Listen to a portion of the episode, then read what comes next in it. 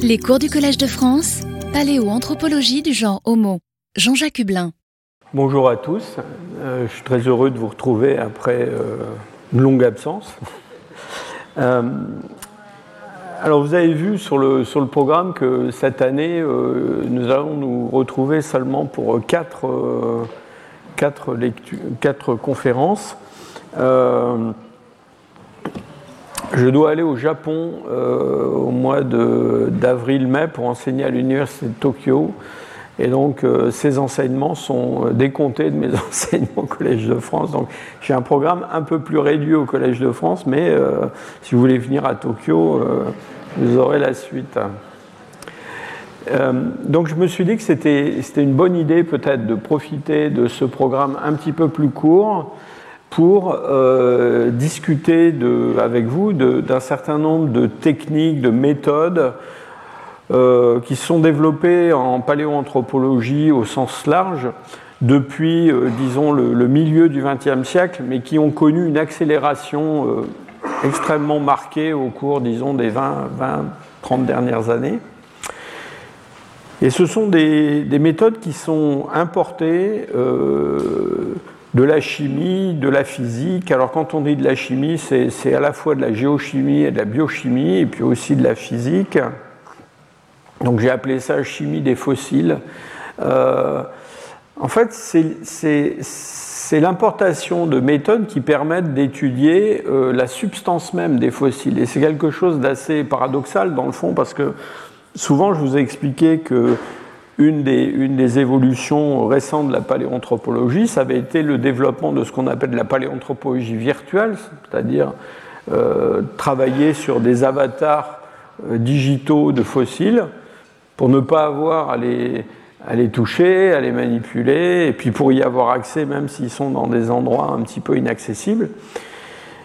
Et de façon un peu paradoxale, le, champ de recherche a évolué aussi dans une autre direction qui consiste, alors là, euh, pour le coup, carrément à prendre un morceau du fossile euh, pour l'analyser. Et, ces méthodes permettent d'avoir accès, vous allez le voir, à toute une série d'informations, et pour certaines qui ont vraiment révolutionné la paléanthropologie. Hein. Euh, la paléogénétique évidemment. Euh, et puis plus récemment, on a d'autres méthodes qui sont apparues. On parlera un petit peu de protéines aussi, de choses comme ça. Donc c'est un domaine qui, bouge énormément.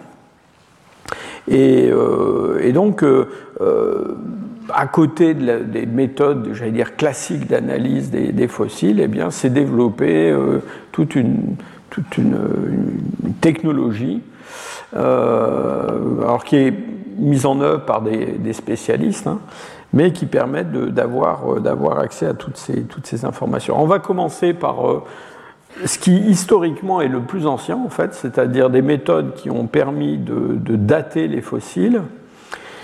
Et ce que je voudrais vous, montrer aujourd'hui, alors à travers un survol hein, de toutes ces méthodes, je ne prétends pas vous présenter toutes les méthodes qui existent dans le domaine de la euh, de la chronologie euh, quaternaire, parce que, comme vous le savez, les scientifiques ont une imagination euh, absolument illimitée, donc il y a des tas de méthodes qui, même qui apparaissent.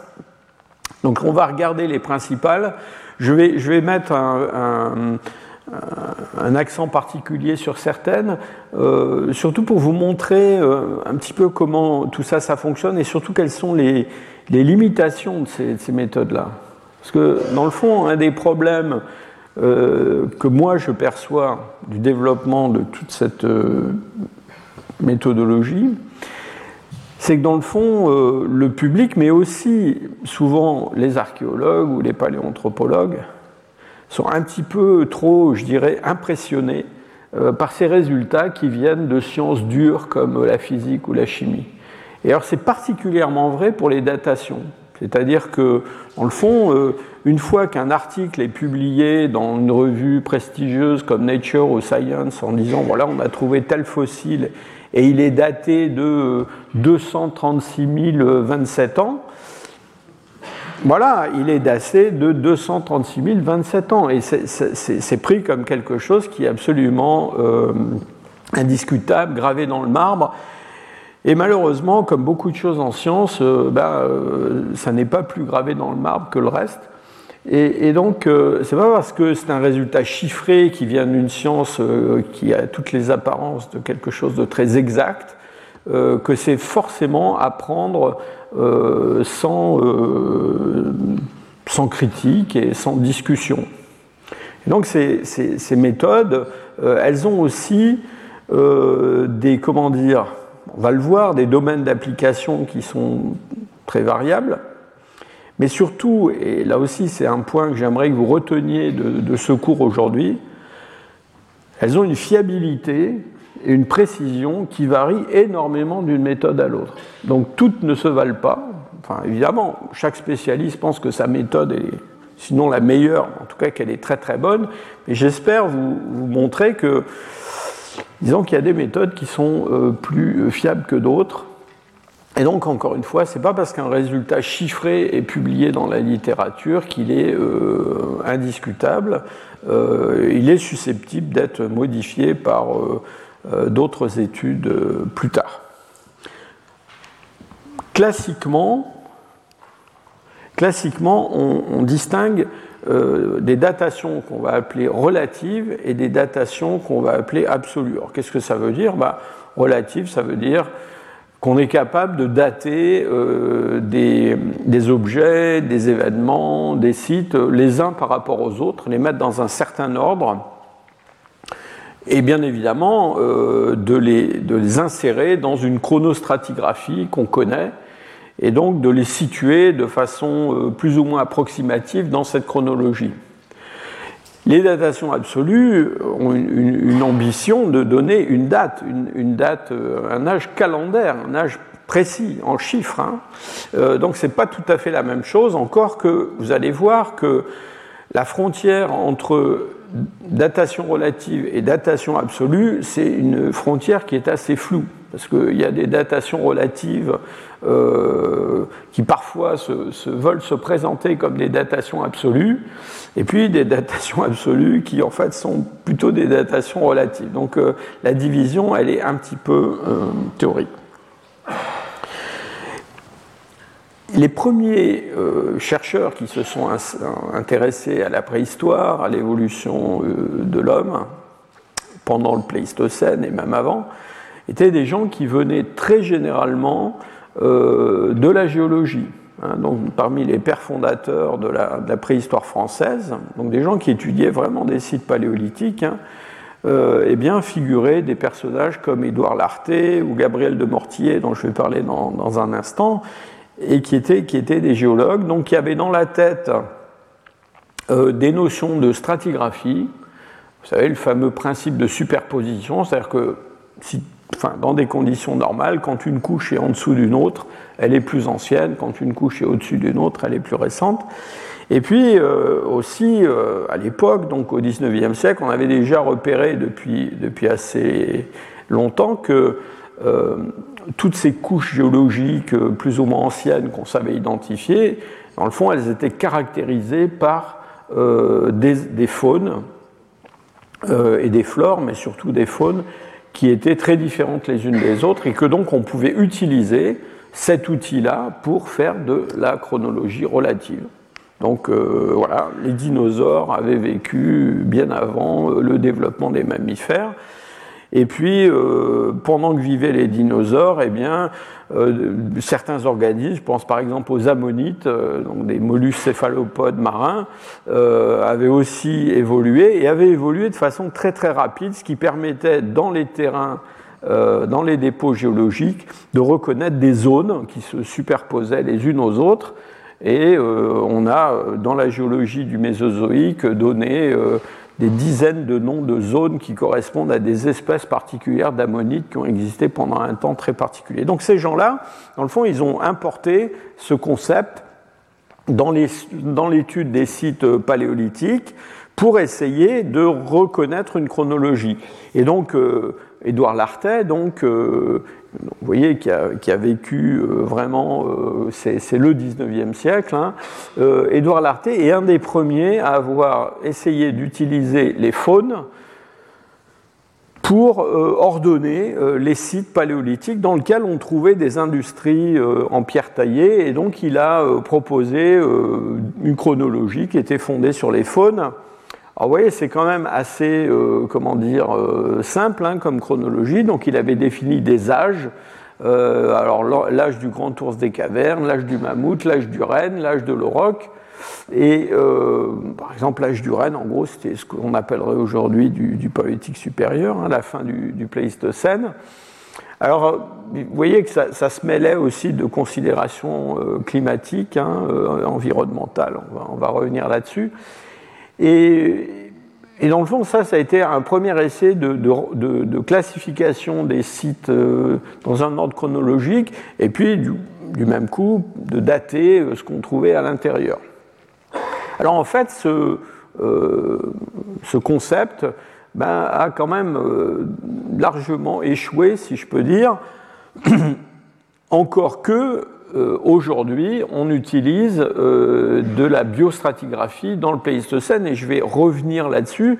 Mais au XIXe siècle, à la fin du XIXe siècle en tout cas, euh, c'est dans, le fond une autre approche qui l'a emporté, et c'est l'approche de, Gabriel de Mortillier. Gabriel de Mortillier, personnage haut en couleur, euh, député de Saint-Germain-en-Laye. Euh, alors, député, euh, quand même, il n'a pas été réélu, hein, il était assez, un petit peu extrémiste. et Gabriel de Mortier, c'était un, ingénieur géologue hein, au départ, lui a proposé de, faire une, chronologie qui se fondait non pas sur les faunes qu'on trouvait dans les sites paléolithiques, mais euh, une chronologie fondée sur les industries, les outillages.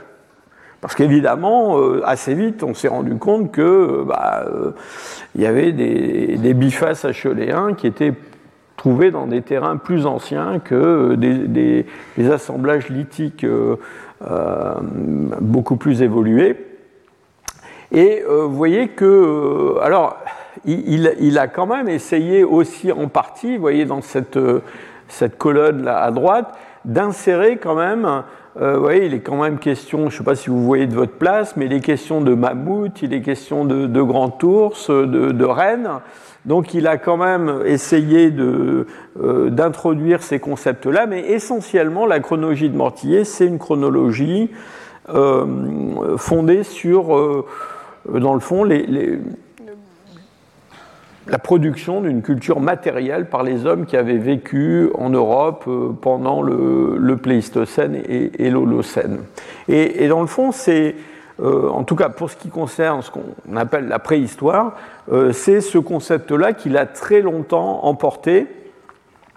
Alors évidemment, avec quand même un petit problème, c'est que comme c'était un géologue, dans le fond, ce qu'il cherchait euh, dans ces industries lithiques, c'est ce que les, paléontologues et les géologues appelaient un fossile directeur, c'est-à-dire euh, un petit peu comme mes ammonites dans les, couches géologiques euh, du secondaire, c'est-à-dire un outil qui serait un outil typique d'une période. la pointe de la feuille de laurier solutréenne, par exemple ou le harpon magdalénien, ou quelque chose comme ça, qui aurait été vraiment comme, euh, comme une ammonite marquant une période chronologique. Alors, évidemment, c'est quand même un concept qui est éminemment discutable, parce que euh, dans la mesure où c'est une production humaine, on peut très bien imaginer qu'un certain type d'outil euh, est disparu dans une région, mais perduré euh, plus longtemps ailleurs, ou même que euh, des populations différentes et euh, produit le même genre d'outillage plus ou moins indépendamment à des périodes euh, différentes.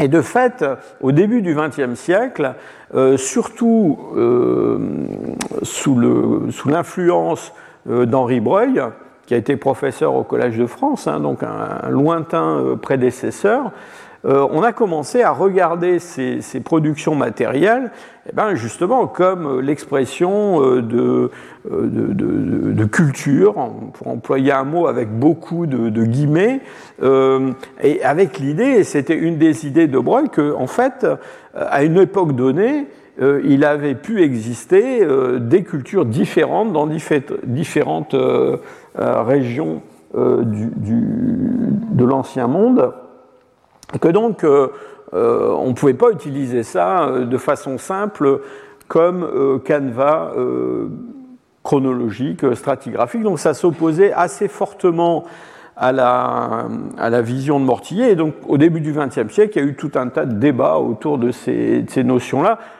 Alors aujourd'hui, évidemment, on sait très très bien que certains technocomplexes paléolithiques, là c'est un exemple qui montre le développement du magdalénien en rose euh, dans une partie de l'Europe, alors que dans une autre partie de l'Europe, on a quelque chose qu'on appelle l'épigravétien, qui est complètement différent et, qui se développe euh, en Italie, euh, après que, euh, dans le fond, l'évolution de ces, deux zones géographiques ait commencé à être disjointe par l'influence du dernier maximum glaciaire.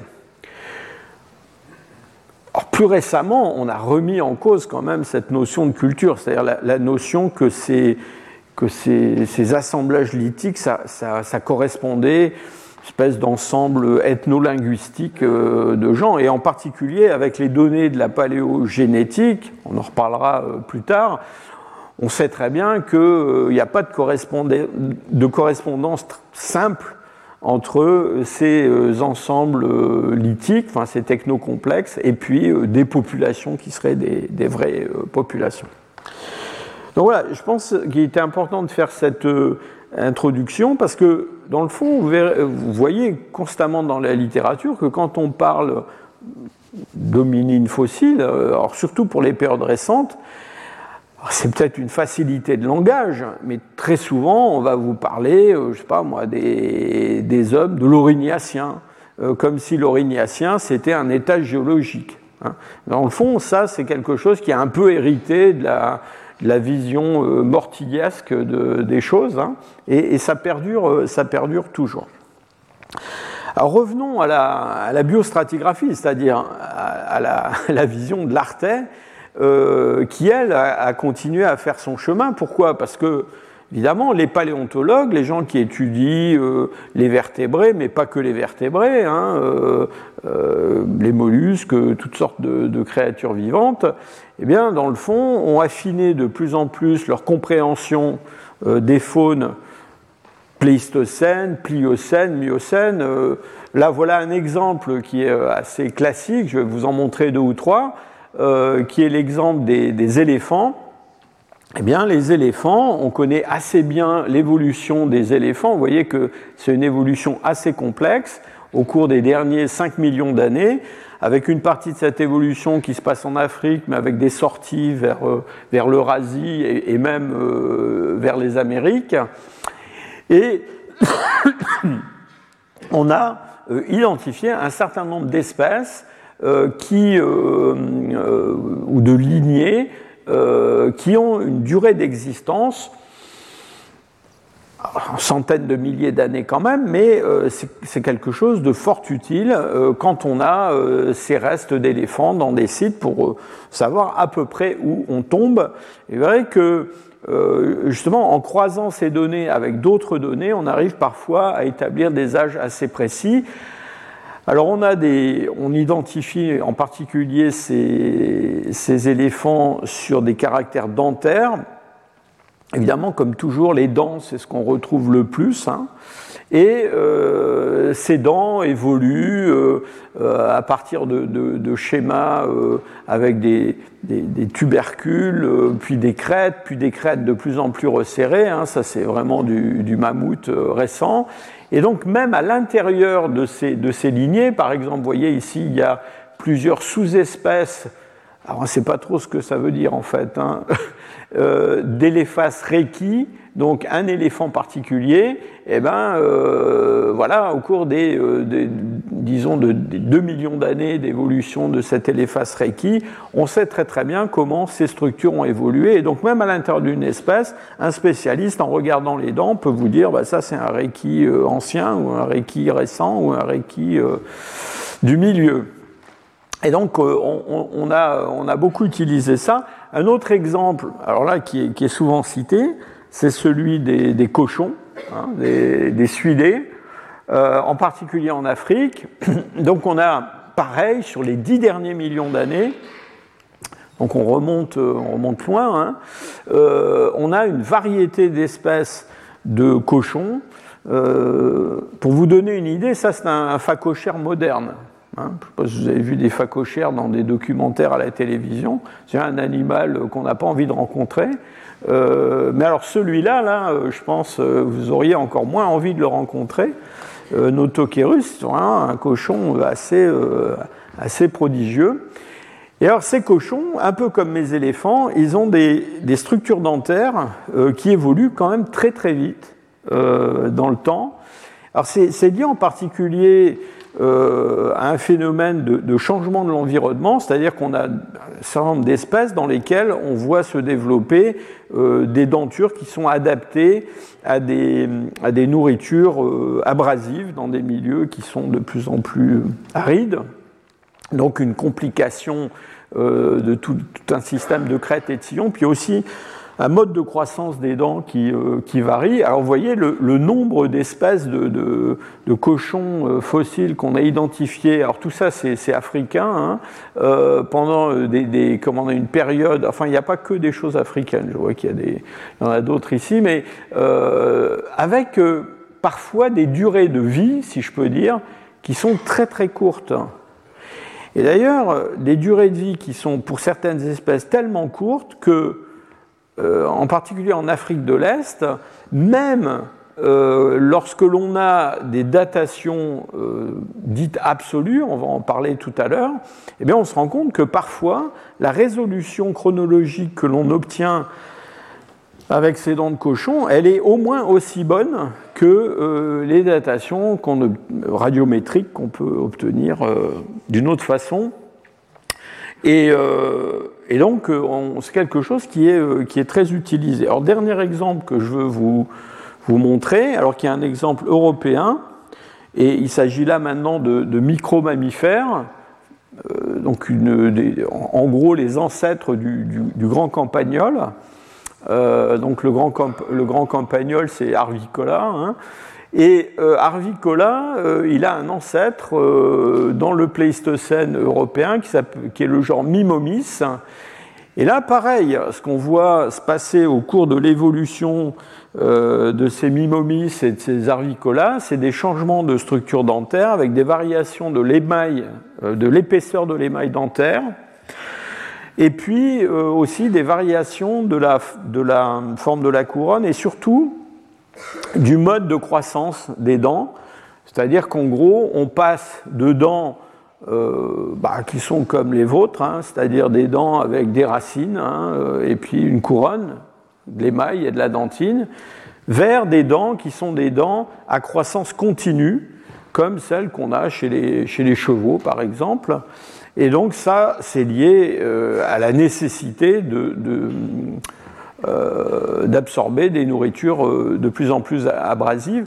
Et donc, euh, on, connaît très très bien l'évolution de ces, de ces caractères. Et donc, encore une fois, au sein du genre Mimomis, on peut reconnaître des, des, zones chronologiques. Et puis, il y a ce passage du genre Mimomis au genre Arvicola qui se passe quelque part dans le Pléistocène moyen, plutôt début du Pléistocène moyen. Et les, gens qui, étudient les, les, et les Mimomis, eh ben, régulièrement se sont euh, euh, empoignés avec euh, des collègues préhistoriens ou paléontologues qui étudiaient des sites, sites paléolithiques en disant bah, vous nous dites que ce site date de telle époque, c'est pas possible parce que dans ce site, bah, on a déjà des euh, Arvicola, et donc ça ne peut pas être si ancien que ça, c'est forcément plus récent.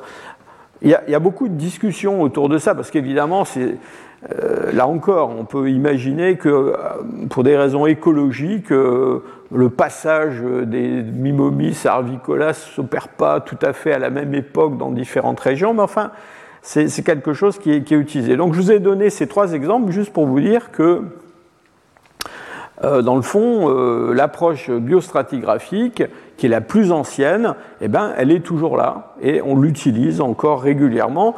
Alors on l'utilise d'autant plus que on n'a pas de certitude sur d'autres méthodes.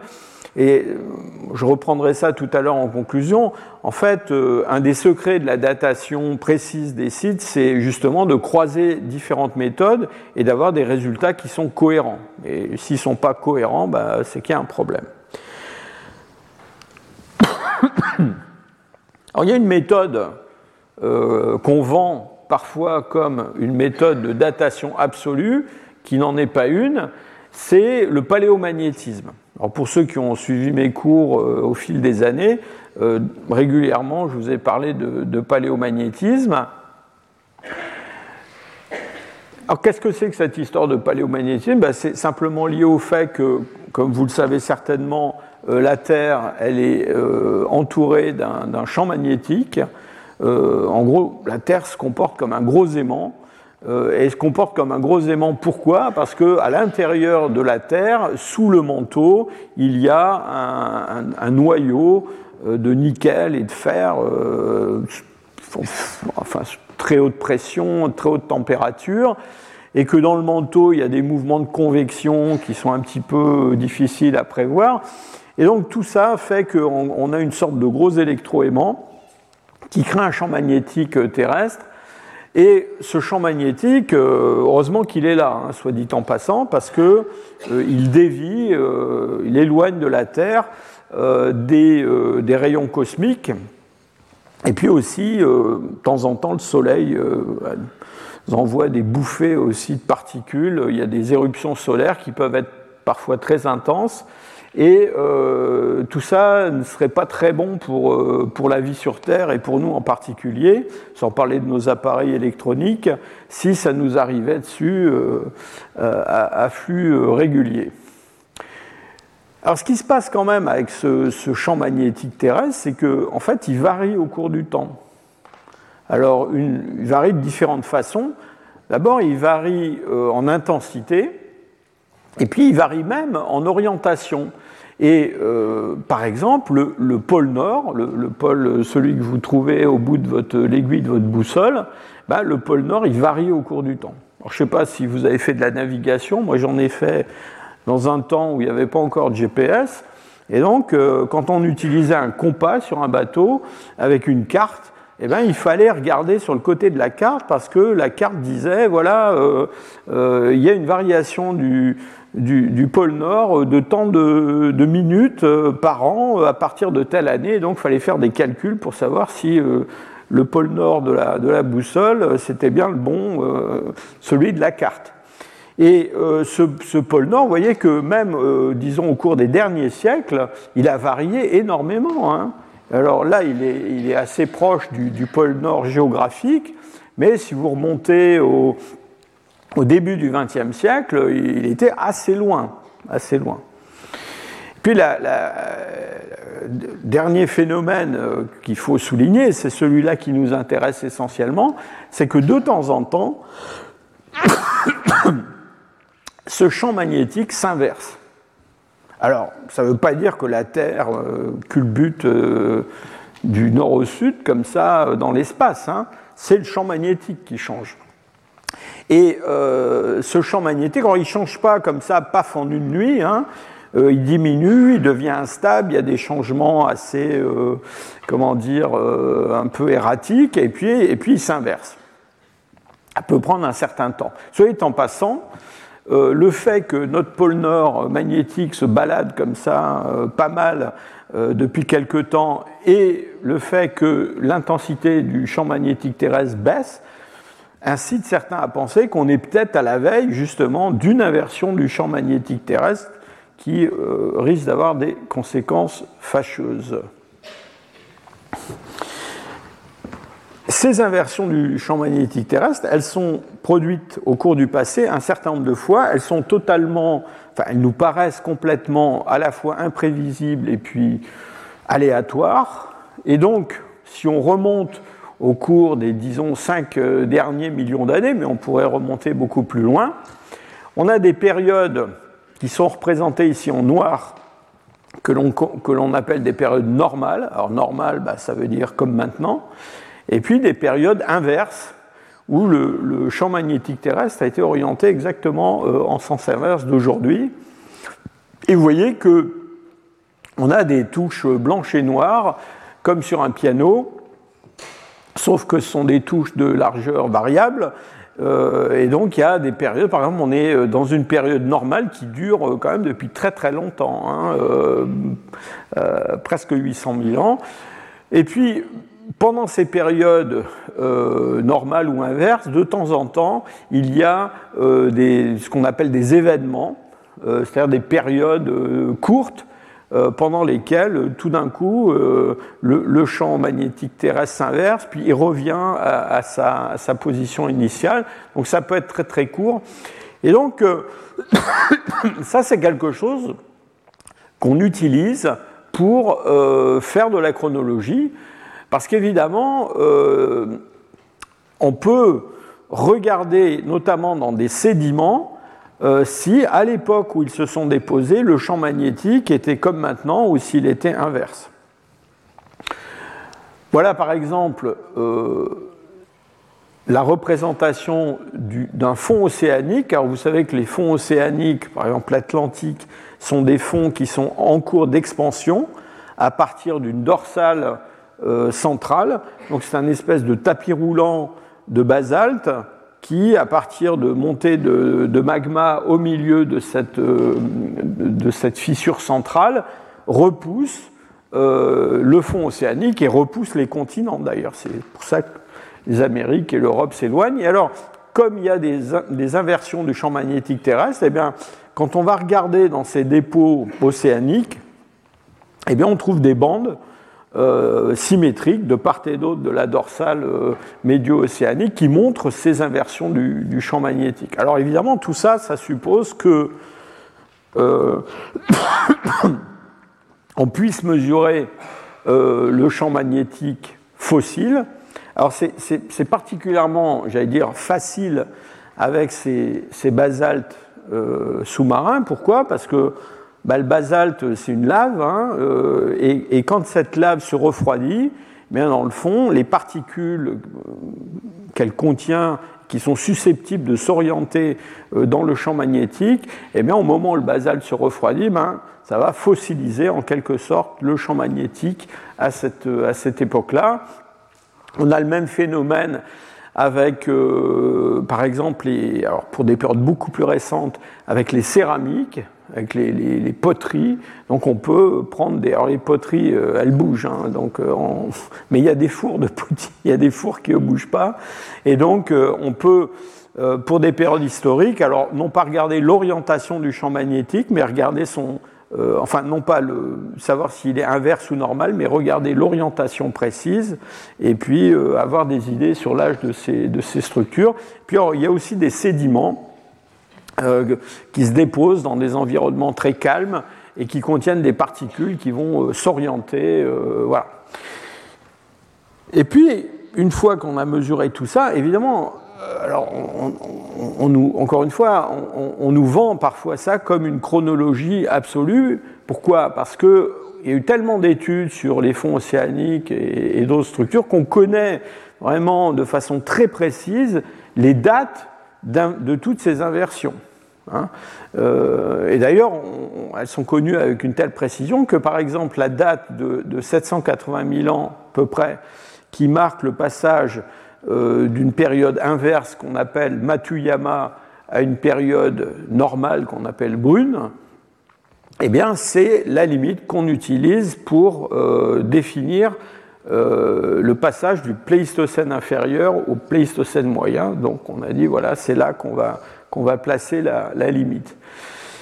Alors comment on utilise ça en pratique? Bah, En fait, ce n'est pas si évident que ça, parce que si vous voulez utiliser cette, cette chronologie-là, bah, ça veut dire que vous savez déjà où vous êtes.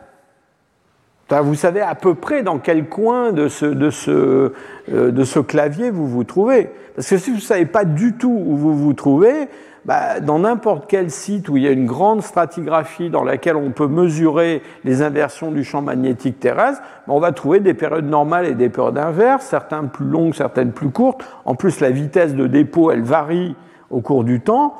Donc, qu'est-ce qu'on en fait hein? Euh, Pour ceux qui ont suivi mon cours sur le, euh, le peuplement euh, de l'Asie il y a quelques années de ça, je vous avais montré euh, ce fossile qui vient du Yunnan, hein, ces dents, qu'on a cru être pendant très longtemps euh, les, des dents dominines qui étaient euh, les, les, plus anciennes en Asie, hein, donc 1,7 million, quelque chose comme ça. Et tout ça, c'était basé en grande partie sur justement de la magnétostratigraphie, donc du paléomagnétisme, et on avait cru repérer euh, un certain nombre de ces, inversions. Et vous voyez que quelques années plus tard, un autre groupe a repris toutes ces données, a refait une interprétation de ces dépôts, et au lieu d'arriver à un âge autour de 1,7 million, est arrivé à un âge entre 0,6 et 0,5 millions d'années. Donc c'est quand même une différence assez considérable. Et, tout ça, évidemment, parce qu'on peut faire glisser, si je peux dire, cette suite de, cases blanches et noires le long de la, de la, comment dire, de la stratigraphie. Alors, bon, je, souligne ça tout en quand même euh, vous disant que, encore une fois, si on sait à peu près où on est, c'est extrêmement précieux. Je travaille avec des collègues en ce moment sur un site marocain on sait, parce qu'on a des données paléontologiques, on a d'autres données, on sait qu'on est autour de cette inversion Brune-Matuyama vers 780 000 ans. Et donc, dans notre séquence, le fait de pouvoir reconnaître le retournement du champ magnétique terrestre, c'est extrêmement important parce que ça nous donne une date dans notre stratigraphie. Alors un peu dans le même ordre d'idée, vous voyez, on est toujours un peu à la frontière du relatif et de l'absolu. Il y a tout ce qui est lié euh, à la stratigraphie connectée au climat. Alors, vous le savez, on a beaucoup parlé, euh, le climat, les climats pléistocènes euh, ont varié énormément. on a dans les moyennes latitudes de l'Eurasie, de l'Amérique, on a des, phénomènes glaciaires qui se développent euh, périodiquement, alors surtout, disons, au cours des derniers 6 ou 700 000 ans, qui peuvent avoir été assez intenses, hein, avec un changement très profond de la, géographie, pas seulement du climat, de l'Europe, de l'Amérique du Nord, et puis de temps en temps euh, des interglaciaires qui sont beaucoup plus tempérés. Donc on voit alterner euh, dans les régions, dans les moyennes latitudes de l'Eurasie, des faunes euh, très différentes. Hein. Donc on a euh, voilà, de temps en temps des rhinocéros laineux, et puis dans la même région, on peut avoir eu avant des hippopotames. Hein. C'est vrai dans le Rhin, c'est vrai dans la Tamise, voilà, des, régions qui ne sont pas spécialement tropicales aujourd'hui. évidemment, enfin je reviens à l'Artais, euh, ça aussi, c'était dans la tête des, euh, pionniers de la, préhistoire et de la, paléontologie humaine, et on n'a jamais lâché le morceau, c'est-à-dire qu'on sait très très bien qu'il y a un dernier maximum glaciaire, euh, avant ça une période très froide, et avant ça encore un interglaciaire très marqué. Donc on est toujours en train d'utiliser ces concepts-là pour, dans le fond, caser plus ou moins nos sites et nos découvertes. Mais on est allé beaucoup plus loin que cela, surtout euh, avec l'exploration des fonds marins et puis l'exploration des, euh, euh, des, glaces dans les pôles. Alors vous me direz, les hommes ne vivent pas ni sur la glace, enfin ne vivaient pas ni sur la glace des pôles, ni au fond des océans, mais enfin c'est quand même très intéressant d'avoir euh, un enregistrement précis du climat. Alors qu'est-ce qui se passe dans les. On va commencer par les océans. Ben, dans les océans, on a une variation de la composition euh, de l'eau en fonction de la quantité de glace qui est mobilisée dans les pôles. Et cette variation de, la composition de l'eau, c'est une, alors c'est toujours de l'eau, hein, H2O, mais ce qui varie, c'est la proportion des isotopes euh, de l'oxygène dans l'eau. Je vais arriver dans quelques instants sur les isotopes parce qu'on va en parler euh, plusieurs fois, mais pour faire simple, disons qu'il y a plusieurs variétés d'oxygène. Donc il y a de l'oxygène, c'est toujours le même nombre euh, d'électrons et de, protons, mais il y a un nombre de neutrons dans le noyau qui peut varier. Et donc il y a, il y a de l'oxygène qui est un peu plus lourd et de l'oxygène qui est un peu plus léger. Et donc les molécules d'eau qui contiennent de l'oxygène un peu plus léger, eh ben, elles s'évaporent plus facilement que celles qui contiennent de l'oxygène un peu plus lourd. Et euh, cette, cette, évaporation, donc, elle contient beaucoup plus d'isotope 16 de l'oxygène que d'isotope 18 plus lourd. Et euh, à la fin, l'évaporation, ça se traduit par des précipitations. Et la neige et la glace qu'on trouve sur les montagnes et dans les pôles, eh bien, elle contient plus d'éléments légers que celles qui restent dans l'eau. Et puis évidemment, plus on enlève euh, d'oxygène 16 des eaux de surface, et plus on enrichit ces eaux de surface en oxygène 18, enfin relativement. Et les petites bêtes qui vivent dans les océans, en particulier ces organismes qu'on appelle des foraminifères, qui sont des, tout petits, euh, enfin des organismes unicellulaires qui ont des petites coquilles en carbonate, eh ben, elles construisent des, coquilles en carbonate qui contiennent la proportion d'oxygène, enfin d'isotopes de l'oxygène qu'on a dans l'eau autour. Et quand elles meurent, eh ben, elles tombent au fond de l'océan. Et donc on peut faire des forages au fond de l'océan et puis étudier dans ces foraminifères les variations de ces isotopes. Et alors on obtient une courbe comme ça. Euh, et cette courbe, on a plus ou moins la même euh, dans différentes régions du globe, alors pas exactement la même, mais disons qu'on a euh, des choses qui se ressemblent, et on retrouve dans cette courbe eh bien, des épisodes plus froids, alors plus froids, c'est-à-dire des épisodes où on sait qu'il y a plus de glace qui est mobilisée, bloquée sur les pôles et dans les glaciers et dans les, euh, sur les montagnes, et puis des épisodes où il y en a moins. Et donc on a découpé les derniers millions d'années en stades, ce qu'on appelle ça des stades marins isotopiques, qui sont en fait des stades de l'oxygène. Et donc, vous voyez que euh, tout ça a été daté. On a utilisé, pour le coup, on a utilisé des méthodes de datation absolue. Et donc, on a un découpage qui est très, très, euh, euh, comment dire, fin de toutes ces, ces, variations. Et on leur a donné des numéros. Alors, les numéros impairs, ça correspond à des périodes plus chaudes et les numéros pairs à des périodes plus froides. On part du présent avec le stade 1 et puis on remonte dans le temps. Le 2, le 2 c'est le dernier euh, maximum glaciaire. Et puis on remonte comme ça. Alors le 5 impair, c'est le comment dire le, euh, ça commence avec le, dernier grand interglaciaire, enfin le interglaciaire important, etc. etc.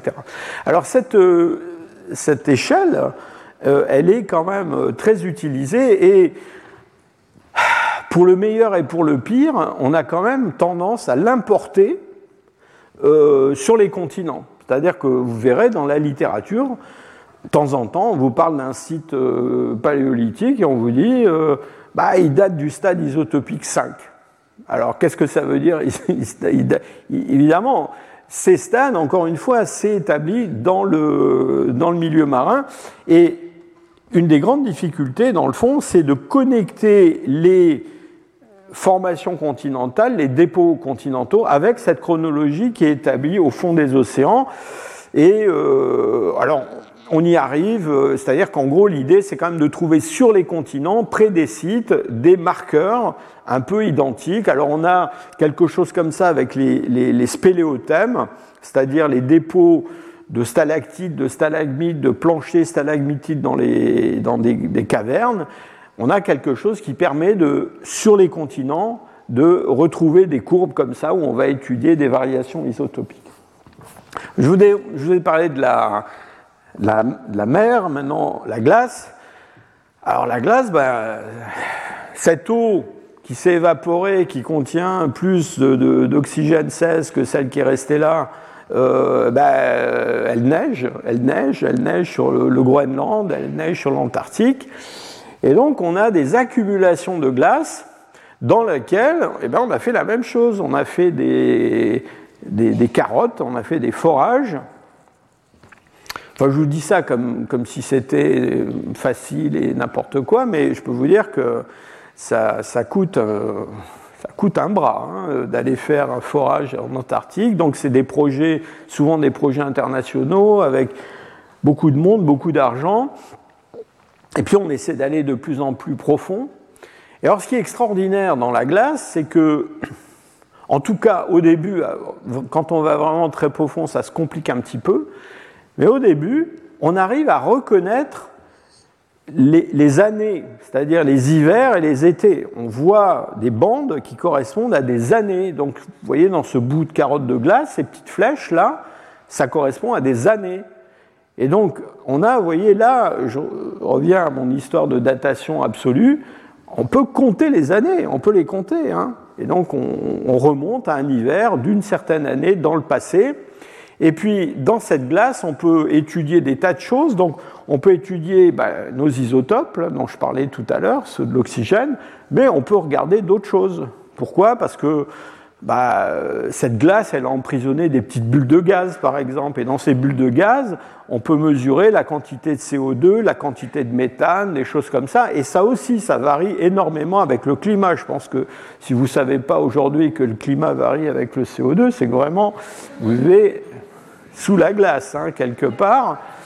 Et donc, euh, on, peut, on peut mesurer tout ça et on retrouve ces cycles. Hein. Alors, encore une fois, hein, la difficulté, c'est quoi? C'est que bah, l'homme de Néandertal ne vivait pas en Antarctique ni au Groenland. Donc, on a des courbes et toujours pareil, il faut connecter ça avec ce qui se passe dans les, régions qui nous intéressent. Mais c'est vraiment, ça a été une des grandes avancées de la paléoclimatologie. Euh, d'ailleurs, soyez en passant, hein, les gens qui ont sonné le, tocsin, euh, comme Jean Jouzel, euh, sur le, réchauffement climatique, bah, regardez la courbe de la quantité de gaz carbonique et de la quantité de méthane. Alors, le méthane, c'est la ligne verte, là. Donc, ce sont des gaz à effet de serre. Donc, vous voyez qu'au cours des derniers 400 000 ans, ça, c'est une carotte euh, en Antarctique. Bon, on a ces fluctuations, mais alors là, euh, depuis un moment, ça déraille complètement. Hein. Euh, on est en partie vers des valeurs qui sont jamais vues, en tout cas, dans le, dans le Pléistocène. Alors, quand on met tout ça bout à bout, on a la chronologie du Pléistocène euh, et un petit peu avant.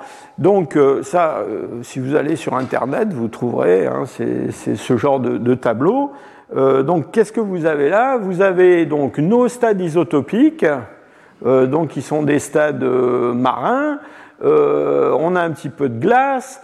On a corrélé ça avec les inversions du champ magnétique terrestre. Et puis surtout, on a essayé, dans le fond, de, relier les, divisions stratigraphiques qu'on avait observées sur les continents, souvent basées d'ailleurs sur, euh, euh, sur des considérations climatiques et ou de la faune, et dans les niveaux marins, et donc d'avoir une espèce de, vision globale des choses. Euh, avec euh, bon, une commission géologique internationale qui discute pour savoir euh, si la limite du Pléistocène moyen, il faut la mettre à 780 000 ou à 775 000 ou à 782 000, etc. Donc il y a des réunions régulières là-dessus. Et on a euh, établi un, un schéma qui est relativement solide avec quand même toujours ce bémol que sur les continents, on n'a très généralement pas de, de, dépôts continus, sauf dans des milieux très particuliers, des lacs, des choses comme ça, mais sinon, en tout cas, les sites euh, qui nous intéressent, où on trouve des hominines, euh, on a un peu de mal parfois à les caser dans, cette, euh, dans ce schéma. Alors, le temps tourne, passons à la, chronologie absolue. Donc la chronologie absolue, c'est dans le fond, une fois qu'on a établi ce cadre avec des cases, on sait à peu près ce qui est plus vieux que quoi, comment on met des chiffres là-dedans hein?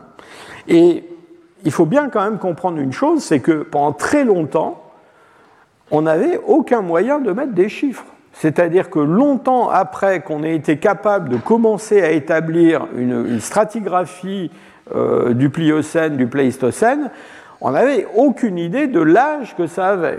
Et je vous montre comme ça, pour la petite histoire, un schéma qui a été publié par un, célèbre paléoanthropologue anglais qui s'appelait Sir Arthur Keith, euh, qui est connu pour tout un tas de choses, euh, y compris son implication dans l'histoire de, de. Euh, et ça, c'est tiré d'un bouquin d'Arthur Keith qui date de 1831. Alors 1831, bon, ça fait presque un siècle hein, maintenant, mais on parle, excusez-moi, 1931, qui date de 1931. Mais donc 1931, ça fait presque un siècle. Enfin, c'est pas avant la Révolution française. Hein. Euh, c'est le XXe siècle, c'est un peu avant la guerre. Et alors, je ne sais pas si vous voyez les dates qu'il y a là euh, depuis votre place, mais donc là, il y a le, Pléistocène, le Pliocène, le Miocène, l'Oligocène, donc euh, des grandes divisions de, l'ère tertiaire. Et là, qu'est-ce qu'on lit à côté de Éocène? 600 000 ans. 600 000 ans. Euh, le, L'éocène, aujourd'hui, on date le début de l'Éocène à 56 millions d'années. vous voyez, on est complètement dans un ordre de grandeur complètement différent. Hein. donc les gens avaient absolument aucune idée de l'âge des dépôts géologiques. Ils pensaient que, que, le Pléistocène, ça avait commencé il y a 200 000 ans. Hein. Donc maintenant, on, est à, 2,6 millions. Hein. donc, euh, vous voyez, on a, on a carrément euh, multiplié par, par, 10, 12, 15 tous ces chiffres. Hein. Donc, on n'avait absolument aucune idée. Et ça a commencé vraiment à changer, en fait, seulement, seulement euh, au milieu du XXe siècle.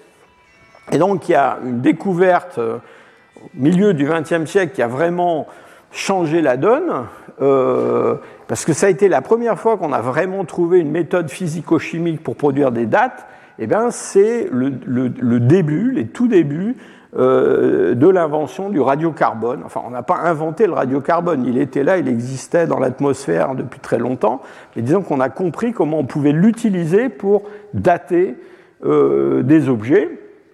Et ça, on le doit un chercheur euh, américain, tout premier plan, qui s'appelait Willard Frank Libby, qui a fait la plus grande partie de sa carrière à l'université de Berkeley. Je crois qu'avant il était à, Chicago.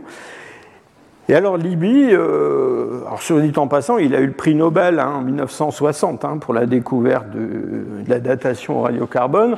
Alors Libby, c'était un physicien qui s'intéressait aux radioactivités faibles soit en passant, il, faisait partie du projet Manhattan, hein, il préparait la bombe d'Hiroshima euh, pendant la Seconde Guerre mondiale, mais parallèlement à ça, pendant des années, il s'est intéressé à cette histoire de radiocarbone.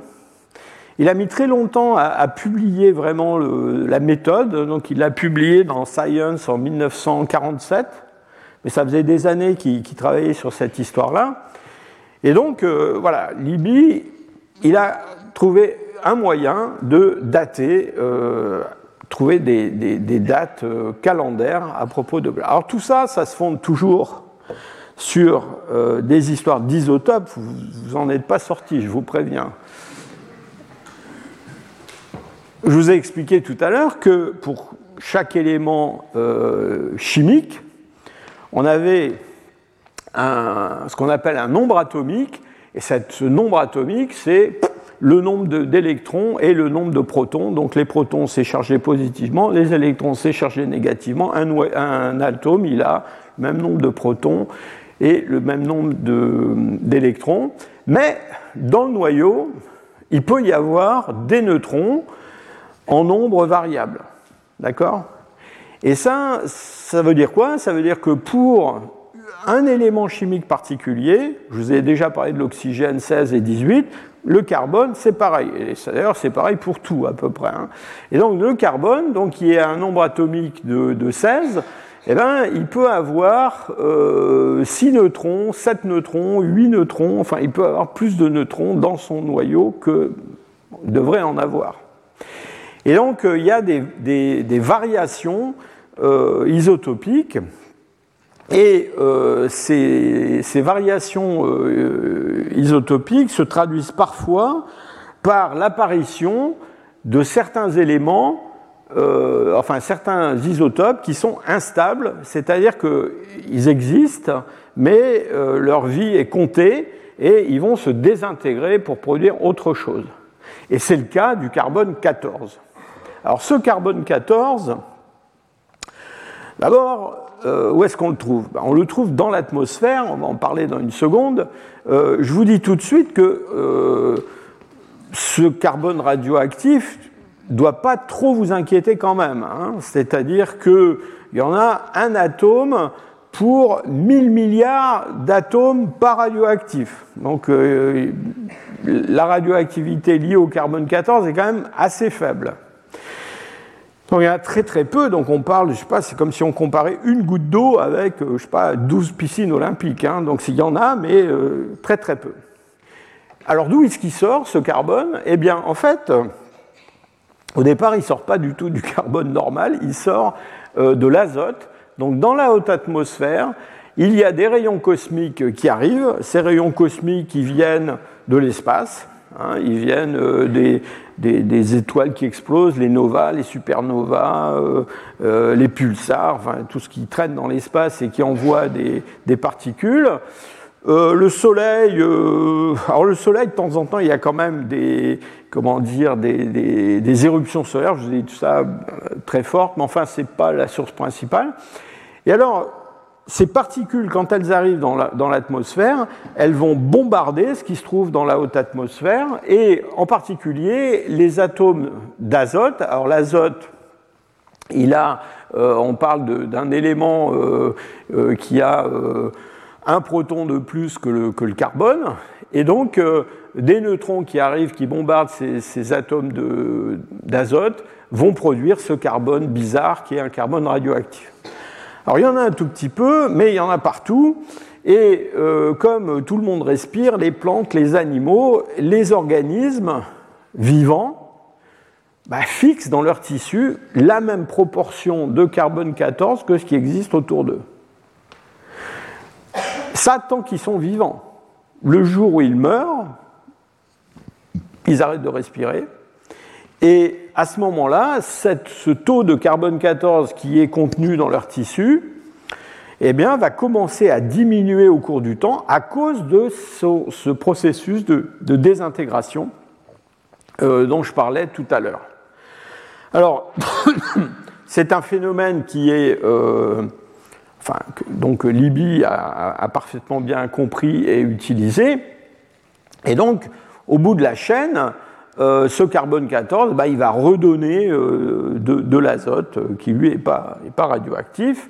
Et cette diminution, elle se fait d'une façon qu'on connaît très bien, avec un phénomène qui est le phénomène qu'on appelle de demi-vie, c'est-à-dire que tous les 5730 ans, la quantité de carbone 14 qui est contenue dans un échantillon quelconque a diminué de moitié. D'accord? Donc euh, voilà, à 11 460, il en reste la moitié de la moitié, etc. etc. Vous voyez qu'au bout de 28 000 ans, déjà, il, commence à en rester pas beaucoup. Alors on était parti euh, sur euh, pas grand-chose, mais on arrive à presque rien. Hein. Donc tout ça, c'est quand même des quantités très très très très faibles.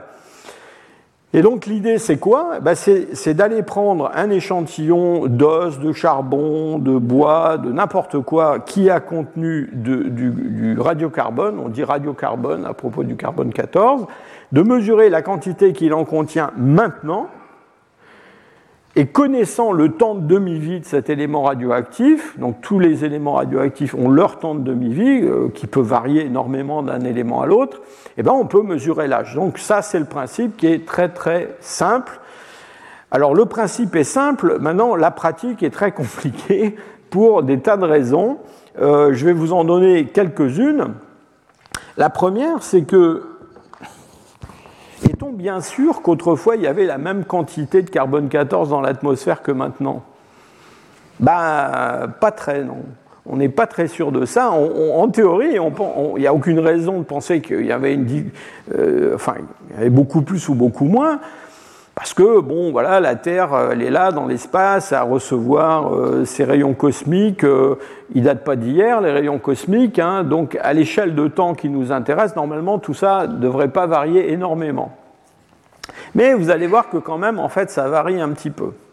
Alors, je mets tout de suite de côté le cas de la période récente, la période historique récente. Parce que, évidemment, le jour où on a commencé à faire euh, exploser des bombes atomiques dans l'atmosphère, euh, on a commencé à avoir des voitures, etc. Alors là, oubliez le carbone 14, hein, parce que le taux de carbone 14, disons depuis les années 50, a complètement euh, été modifié. Et donc c'est d'ailleurs pour ça que quand on donne des dates en carbone 14, on les donne en BP, ça veut dire en anglais, ça veut dire before present, mais le présent, on a dit que c'était 1950. Donc ce n'est pas le présent présent, c'est le présent de 1950. Euh, parce qu'après 1950, c'est assez compliqué. Euh, je vous ai parlé des, expériences atomiques, ben, il y a aussi autre chose, c'est que euh, le carbone qui est produit par la combustion du pétrole, euh, qui est un, euh, carbone, euh, enfin le carbone qui est dans le pétrole, c'est un carbone très très ancien, parce qu'il vient des profondeurs de la géologie de la Terre. Donc des voitures qui circulent et qui émettent du carbone très vieux, eh ben, les plantes qui poussent le long des autoroutes, si on les date au carbone 14, on a une date qui est complètement fausse. Elles, devraient euh, être très anciennes. Elles ne sont pas très anciennes, elles sont juste au bord de l'autoroute. Donc euh, il faut garder tout ça en tête. Donc il y a des altérations euh, assez importantes. Et alors, on a quand même voulu vérifier s'il y avait une coïncidence précise entre alors, le modèle théorique, c'est-à-dire on a une date carbone 14, bah, c'est la date qui correspond au calcul qu'on peut faire en, prenant la demi-vie, etc. Et puis, euh, ce qu'on observe réellement euh, dans nos échantillons. Alors, ce qu'on observe réellement, comment on fait pour comparer nos dates carbone 14 avec autre chose? Bah, Autre chose, il faut utiliser d'autres méthodes. Et avec ces autres méthodes, on peut construire ce qu'on appelle une courbe de calibration, c'est-à-dire une correspondance entre les dates radiocarbone et les vraies dates. Au début, pour les périodes récentes, vous voyez, c'est le, début vert de cette courbe de calibration, on a utilisé un truc formidable qu'on appelle la dendrochronologie. On n'a pas le temps de développer la dendrochronologie aujourd'hui, mais ça consiste en quoi? Bah, à compter des stries dans des arbres. Et donc les stries dans les arbres, on sait que ce sont des années. Donc quand on a un arbre, on part du milieu, on compte, on compte, et on a le nombre d'années de l'arbre. Et vous voyez que ces stries, elles sont de largeur variable, ça dépend des années, sèches, froides, etc. Et donc on peut créer une espèce de spectre comme ça de ce profil euh, dendrochronologique pour un arbre. Et puis si à côté vous avez un autre arbre euh, mort, hein, euh, une poutre par exemple, dans une, bâtisse néolithique, et que cet arbre il est un petit peu plus vieux ou un petit peu plus jeune que le premier, eh bien on peut connecter la courbe d'un arbre avec la suivante, et on a pu comme ça créer des courbes euh, dendrochronologiques qui remontent de plusieurs milliers d'années dans le passé, même on est allé jusque près de 10 000 ans comme ça. Et quand on a fait ça, et qu'on a daté au carbone 14 eh ben, ces arbres euh, euh, là, entre deux stries, on s'est rendu compte qu'on ne trouvait pas le même âge. Et donc il y a un petit décalage, et ce petit décalage, ben, on l'a retrouvé quand on a comparé les dates carbone 14 avec d'autres dates obtenues avec d'autres méthodes. On va parler tout à l'heure des séries de désintégration de l'uranium. C'est une méthode, il y a d'autres méthodes. On a utilisé des tas de trucs, on a utilisé les arbres, on a utilisé en géologie quelque chose qu'on appelle les varves, c'est-à-dire le, euh, un petit peu ce que je vous ai montré tout à l'heure pour la glace, c'est-à-dire des dépôts où on peut compter les années. Hein. Et donc là, c'est formidable. Hein. Alors évidemment, c'est un travail assez pénible hein, de compter des milliers d'années, mais on peut les compter. Et donc là, on, a comparé tout ça, on a fait euh, tout un tas de choses et on a établi euh, une, courbe de, calibration. Alors là, vous voyez sur cette courbe, en fait, ce n'est pas une courbe, c'est un nuage de points qui vous donne la correspondance entre des dates radiocarbone et puis des dates établies avec d'autres méthodes sur les mêmes, les mêmes échantillons. Et vous voyez que, surtout quand on recule dans le temps, euh, là, il y, a un sérieux problème autour de, disons, 40, 45 000 ans. Euh, il y a un, groupe de scientifiques qui s'est constitué et qui se réunit régulièrement, qui compare tous les résultats obtenus. bon, tous ces gens-là publient énormément d'articles scientifiques et de façon périodique, ils publient des courbes qui sont euh, les courbes de référence. C'est-à-dire c'est une courbe qui résume tout ce que je vous ai raconté tout à l'heure. C'est-à-dire on dit bon bah là pour cette partie de la courbe le corail euh, daté à l'uranium ça marche mieux, à l'uranium thorium, mais là pour cette autre partie on va aller regarder autre chose, la glace par exemple, etc. Et donc, euh, il y a euh, toute une négociation, un examen, et on a une courbe comme ça. Alors, vous voyez, celle-là, elle s'appelle NCAL 20. Alors, Inde, c'est international, CAL, c'est calibration, 20, c'est 2020. Mais ah, il y en a une qui s'appelle NCAL 13, qui est plus ancienne et qui n'est pas, la, pas la même, qui a changé un petit peu. J'imagine qu'il va y avoir une 25, une 30, etc.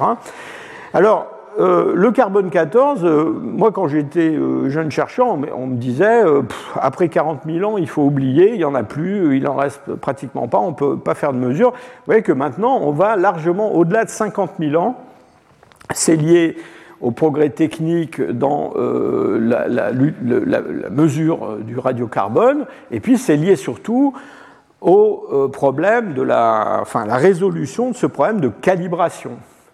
Alors j'attire votre attention sur un fait, c'est que, vous voyez, quand vous la regardez de loin, cette courbe, bah, elle est sympathique. Enfin bon, évidemment, on aimerait bien qu'elle suive exactement le 1 pour 1. n'est pas le cas, mais dans le fond, on peut vivre avec. C'est-à-dire que quand on a une date radiocarbone, hop, on vient sur la courbe là et on a en bas la vraie date. La date qu'on appelle une date calibrée. Ça, c'est vrai quand on regarde de loin, mais quand on regarde de près, euh, là, c'est un peu plus compliqué, parce que vous voyez que la courbe, bon, d'abord, ce n'est pas une courbe, c'est une espèce de ruban, de bande, hein, on, sait qu'on est là-dedans, hein. mais surtout, euh, cette, ce ruban, eh ben, euh, oui, il descend, mais il descend de temps en temps, il monte aussi. Hein. Et ça, ça veut dire quoi? Ça veut dire que si vous avez une date, alors là, ce sont des dates récentes, vous voyez, on parle de dates qui ont 5000 ans, hein, pas plus, hein, donc on est dans l'âge du bronze. Vous voyez que si vous prenez une date radiocarbone, là ici à l'endroit il y a un, un, ressaut comme ça, eh bien, et que vous essayez de trouver à quoi ça correspond en date calendaire, vraie, vous trouvez deux dates. Parce que cette droite horizontale va recouper la courbe de calibration dans deux endroits différents. D'accord? C'est un peu embêtant quand même. Hein. Mais c'est important de bien comprendre ça. Hein. parce que quand on, pinaille sur des dates et qu'on essaie de savoir à quelques siècles près ce qui est plus ancien, ce qui est plus récent, bah, c'est très important d'avoir ça dans la tête. Et en particulier, euh, les progrès de la courbe de calibration et le passage de, la, de INCAL 13 à INCAL 20, ça a été en grande partie des histoires comme ça. Donc, quand vous lisez dans la littérature un article, une date radiocarbone, euh, faites très attention à la façon dont c'est présenté et la façon dont c'est écrit. Et je dois dire que malheureusement, et, je pense même à des, professionnels, euh, notamment en archéologie préhistorique, les gens pendant très longtemps ont, je ne dis pas ignoré la calibration, mais ils ont fait comme si, voilà, on leur donnait une date, radio, une date euh, carbone 14, c'était la date, c'était l'âge de leur truc. D'accord? Donc il y a un million d'articles où on vous donne des dates euh, comment dire, radiocarbone, qui ne sont pas des dates calibrées, qui sont des dates. C'est la date qui sort de la mesure du radiocarbone. Et très souvent, il y a beaucoup d'archéologues qui, encore aujourd'hui, continuent à parler entre eux de date carbone 14 et pas de date euh, calibrée. Alors c'est embêtant, hein, parce que si certains parlent des dates calibrées et les autres parlent de date carbone 14, comme il peut y avoir plusieurs milliers d'années de différence pour un même échantillon, c'est quand même un petit peu embêtant. Donc, contrôle qualité, quand vous voyez dans une publication une date, euh, il faut regarder qu'il y a bien écrit calibré, parce que ça, c'est la vraie date. Donc, vous voyez, euh, là, cette date, c'est un exemple que je vous donne. Hein. Donc, on vous donne un écart de date, on vous dit que c'est calibré BP, c'est-à-dire à partir du présent, et à côté, on vous donne une probabilité, parce que ces dates sont des dates qui sont calculées de façon probabiliste. Ça veut dire quoi? Ça veut dire que cet échantillon-là, cet os, ce bout de bois, ce charbon, il y a 95,4% de chance, mais pas 100% que son âge soit compris entre 45 820 et 43 650. Alors si on prend, au lieu de prendre 95,4%, on prend 66%, ah ouais, 66% déjà, on prend un risque, hein. mais 66%, ben, euh, là, l'écart va se réduire hein, euh, de plus en plus. Donc, retenez une chose, il faut parler en date calibrée, enfin moi c'est ce que je pense, premièrement, parce que maintenant on a une bonne courbe de calibration. Euh, il faut oublier les dates carbone 14 qui ne sont pas des dates calibrées. Et puis euh, surtout, il faut garder en tête que ce sont des dates probables, avec une grande probabilité, mais des dates probables seulement. Euh, je vous ai dit que la, quantité de carbone 14 avait pu varier au cours du temps pour différentes raisons, et donc c'est pour ça qu'on avait cette courbe de calibration.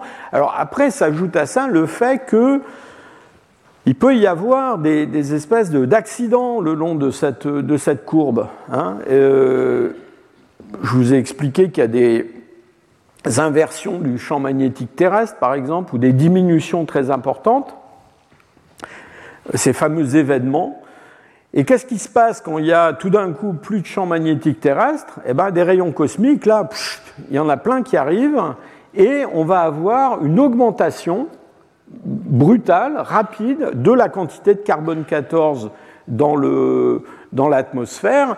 Et donc, euh, on a, eh ben, euh, dans, notre courbe, de, dans notre quantité de carbone 14, on a un sursaut comme ça. On a, euh, évidemment, ça affecte la courbe de calibration.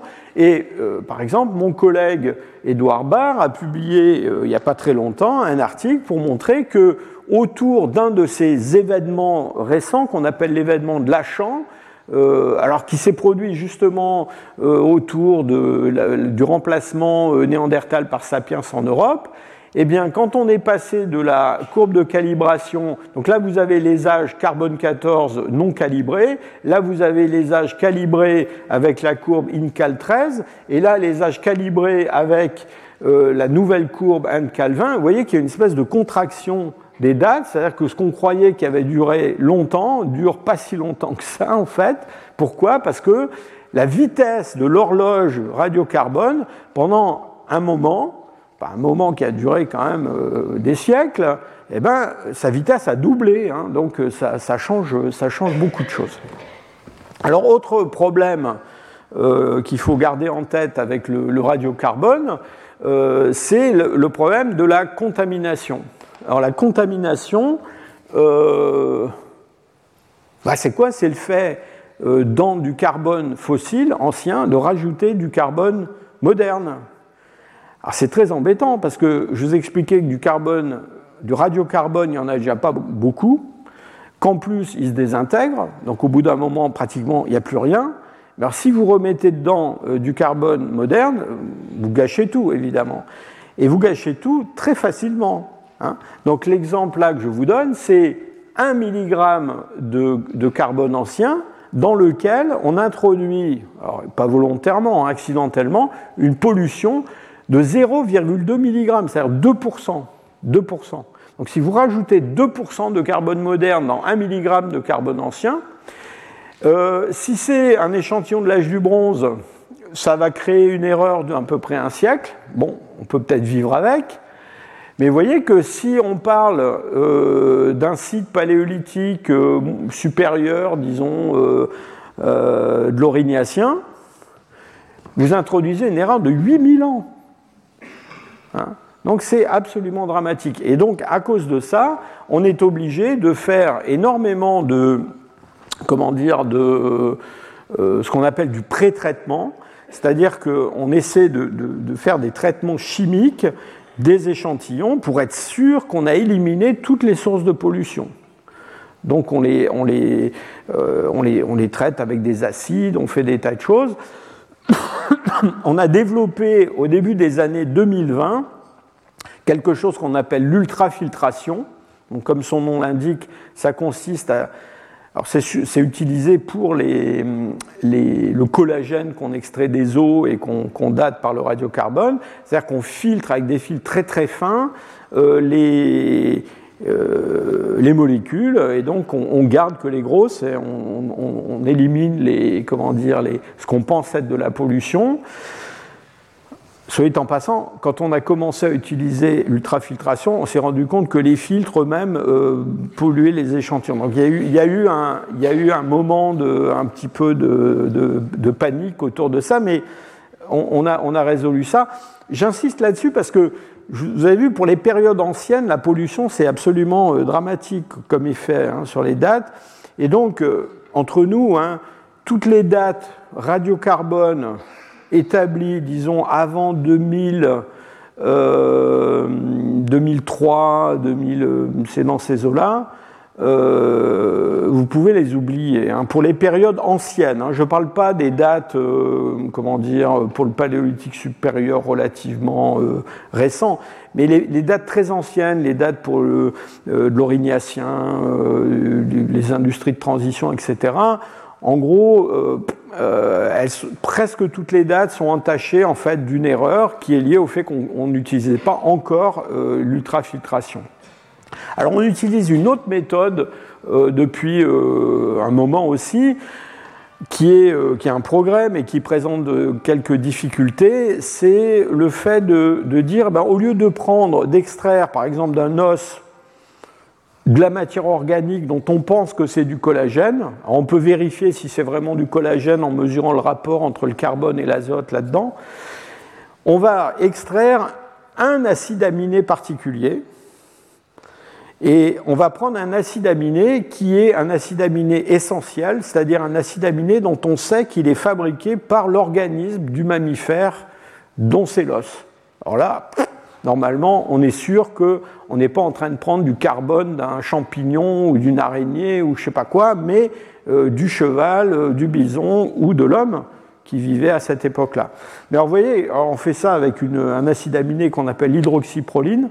Alors, le problème de ça, c'est que bah, du coup, euh, on, a, on, est, on, se retrouve avec pas beaucoup de, pas beaucoup de, de, matériaux, évidemment, puisqu'on prend un seul acide aminé sur plein d'acides aminés qui, comportent qui composent les protéines. Et donc, au début, quand cette méthode a été utilisée, euh, bah, il fallait prendre des sacrés bouts d'os pour arriver à produire une date. C'est une date qui était très, très fiable, mais euh, le problème, c'est qu'on avait, on avait mangé une bonne partie du fossile pour le dater. alors, ça s'est beaucoup amélioré et on a, alors ça c'est quelque chose qui s'est opéré un petit peu dans tous les domaines du radiocarbone et d'autres études, d'autres mesures isotopiques, c'est que les progrès techniques ont permis de réduire constamment la taille des échantillons qu'on prend. Euh, autrefois on prenait 500 euh, mg d'os pour faire une datation radiocarbone. Alors quand vous disiez à un conservateur de musée on va prendre 500 mg sur votre crâne, je disais, 500 mg. Euh, enfin, ça, c'était avant qu'ils voient ce que c'était 500 mg. Hein. 500 mg, c'était un bout, euh, quand même, euh, c'est un morceau comme ça. Hein. donc maintenant, on a des mesures qui sont faites sur 50, 40, 30 mg. C'est vraiment, on est dans un ordre de grandeur en dessous. Et donc, voilà, je vous montre des résultats qui ont été obtenus par une de nos doctorante, qui maintenant est une jeune chercheuse brillante Hélène Sioulas sur un site dans enfin, cette grotte de Bachokiro en Bulgarie où on a les premiers Homo sapiens qui arrivent en Europe au, paléolithique support initial. vous voyez, on a réussi pour des périodes qui sont quand même à 45 000 ans, c'est-à-dire aux limites d'application de la méthode du radiocarbone, d'avoir des dizaines de dates avec des incertitudes de quelques siècles seulement. Moi, je trouve ça absolument extraordinaire. Euh, on fait ça avec un accélérateur de, de, de masse qui est un appareil. Alors, les, appareils euh, qui servent à, mesurer le radiocarbone, les accélérateurs de, masse, ceux qu'on a utilisés pendant très longtemps, ils ne rentraient pas là dans cet amphithéâtre. Hein. C'était un truc euh, absolument, il fallait construire un bâtiment autour de l'appareil. Et maintenant, on a des équipements comme ça que je pourrais installer dans ma cuisine si mon épouse était d'accord. Mais je ne pense pas qu'elle le soit, mais c'est un truc qui fait 2 mètres sur 3 et qui euh, permet, euh, voilà, a permis de produire toutes ces dates. Il y en a un comme ça, justement, chez Édouard Barr, au Cérège, où Hélène a fait sa thèse. Alors, il ne me reste plus de temps euh, pour finir. J'ai encore plein de choses à vous raconter. Je vais essayer d'accélérer un petit peu. Alors, je vous ai beaucoup parlé du carbone 14 parce que je pense que c'est d'abord c'est la méthode, alors malheureusement qui s'applique que jusque vers 50 000 ans, euh, mais, ça a permis de soulever tout un tas de, questions. Alors d'abord, je voudrais vous dire que le, carbone 14, c'est ce qu'on appelle un nucléide euh, cosmogénique. Alors ça veut dire quoi cosmogénique? Ben, Ça veut dire que c'est produit, je vous ai expliqué ça, dans, dans la haute atmosphère par le bombardement euh, de particules qui arrivent euh, comme ça de l'espace. Hein. Mais ces particules, elles font pas que du carbone 14. En fait, elles fabriquent un paquet d'autres éléments radioactifs. Et elles fabriquent d'autres particules aussi. Donc tout ça, ça crée un espèce de faisceau comme ça de particules et d'éléments qui vont se retrouver dans l'atmosphère et qui parfois vont pénétrer carrément dans le sol et le sous-sol. Alors, je n'ai pas le temps de, rentrer trop dans les détails, mais euh, de la même façon qu'on a du carbone 14 qui se balade dans l'atmosphère, on a dans le sol, jusqu'à une certaine profondeur, euh, de l'aluminium, euh, du beryllium, des choses comme ça, radioactifs, qui sont, hein, comme le carbone 14, produits par ce, bombardement cosmique. Et on peut, là aussi, faire le même genre de, manip pour calculer des âges, et en particulier ces éléments cosmogéniques comme le beryllium, l'aluminium, le chlore, enfin il y en a plein, hein, on les utilise beaucoup en géologie pour c'est un exemple, hein, mais il y a d'autres applications. Par exemple, étudier le retrait des glaciers à la fin, du quaternaire. Pourquoi? Bah, Parce que quand vous avez 4000 euh, mètres de glace, bah, ces éléments-là, ils n'arrivent pas jusqu'au substrat, mais quand le glacier va se retirer, la surface, elle va être exposée à ce bombardement euh, d'éléments, et donc, une fois qu'ils sont là, il commence à se, désintégrer dans le sol, on mesure la vitesse de cette désintégration et on, peut dater comme ça le recul de glaciers. Donc il y a tout un tas de phénomènes géologiques qui sont datés comme ça. Et je vous rappelle que c'est la méthode qui a été utilisée pour dater Asterfontaine, cet Australopithèque, Littlefoot, qui, euh, bon, euh, il y a eu tout un, débat sur l'âge possible de ce fossile. Je ne vais pas refaire ce cours, mais euh, au final, la date qui a été retenue, c'est une date autour de 3 millions 7, quelque chose comme ça, qui a été obtenue grâce à ces éléments cosmogéniques. Pourquoi? Ben, Parce qu'on a été prendre des, bouts de quartz, des galets, qui étaient tombés dans ce karst en même temps que Littlefoot, et euh, donc euh, qui avaient été exposés à ce, bombardement quand ils étaient en surface, puis une fois qu'ils se sont retrouvés à des dizaines de mètres sous terre, c'était terminé. Donc là, simplement, il y a cette désintégration en marche. Alors, dans le. Bon, j'en finis avec les éléments cosmogéniques, le carbone 14 et compagnie. Euh, sachez que, un peu suivant les mêmes principes c'est toujours un peu la même chose, c'est-à-dire qu'on regarde la vitesse de désintégration d'un élément dont on connaît la dose à l'origine. Donc on a toute une série de méthodes comme celle-là. J'ai déjà parlé des séries de désintégration de l'uranium. L'uranium, c'est un élément qui est relativement soluble, donc il y en a dans l'eau. Encore une fois, vous inquiétez pas, hein, c'est comme ça depuis très longtemps. Euh, et donc, euh, il, se, euh, il, se, fixe dans un certain nombre de, cristaux, par exemple des cristaux de calcite dans un spéléothème. Puis une fois qu'il est dans un milieu fermé, donc il n'y a plus d'uranium qui rentre ou qui sort, eh bien, il va se désintégrer pour finir en plomb et donc on a des cycles, alors c'est plus compliqué que le carbone 14, comme vous voyez, avec des éléments qui sont solubles, d'autres qui ne sont pas solubles. On arrive à faire des datations très très... C'est avec le carbone 14 probablement l'autre méthode la plus précise dont on dispose, avec simplement le problème que il faut trouver le bon matériau. Et le bon matériau, c'est quoi? C'est des cristaux de calcite. Et ces cristaux de calcite, ben, il y en a dans les spéléothèmes, mais il faut avoir des spéléothèmes. Euh, on ne peut pas dater un fossile. Euh, alors, j'allais vous dire, on ne peut pas dater un fossile humain avec euh, l'uranium-thorium. Malheureusement, si. C'est-à-dire qu'il y a des gens qui ont publié des dates uranium-thorium sur des os et des fossiles. Bon, personnellement, je suis relativement comment dire, prudent, on va dire ça comme ça, avec ces dates. Pourquoi? Parce que autant euh, un spéléothème, c'est un milieu fermé, autant un os, c'est une éponge.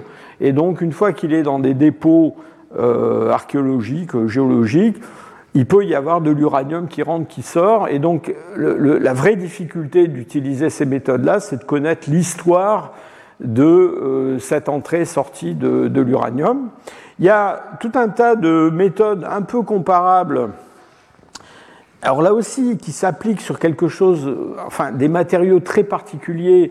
Euh, là, on parle de, en fait, de matériaux volcaniques. des volcans, il n'y en a pas partout. Hein. Euh, donc, euh, dans les laves, on a du, potassium et de l'argon. L'argon, c'est un gaz donc quand les laves sont en fusion, ce gaz il s'en va. Et puis une fois qu'elles sont refroidies, eh bien, il va y avoir une lente production d'argon liée à la désintégration du potassium. Alors pareil, on peut là aussi mesurer au cours du temps comment cet argon augmente. On suppose qu'il n'y a pas d'entrée et de sortie d'argon euh, dans ces laves.